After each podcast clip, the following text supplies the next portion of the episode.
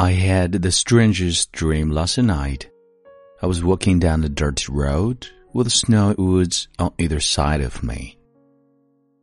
I was all alone. The room seemed to go on forever. I couldn't see another person anywhere. All at once, however, I saw someone walking towards me in the distance.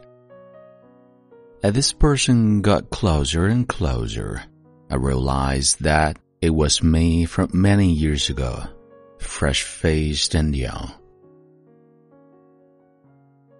I could see in his mind all the dreams and hopes that he had too. They had, after all, once been my own. I was overjoyed. I had so many things I wanted to say to this younger me. I wanted to spare him the trials I had gone through, the pain I had suffered, and the mistakes I had made. I wanted to share with him all that I had learned over the long years of my life. I wanted to show him how his life would turn out so much differently than what he had thought and hoped it would. But that it would be so much better and happier than the path he was now on. I wanted him not to waste so many years on the things he ego thought was so vital, but instead to realize that love was the most important thing in this life.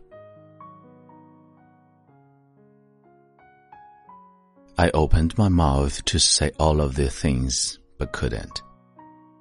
I realized at that moment that even if I told him he wouldn't believe me.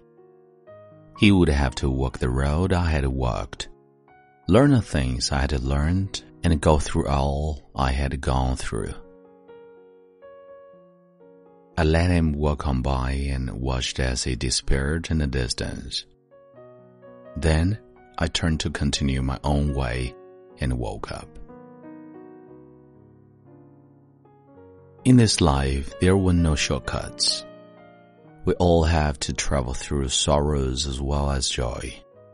We all have to learn to love. We all have to grow into who we were meant to be. It takes our whole lives. Yet, it is a journey worth making. Alright, this is Mengfei Phoenix, and see you next time.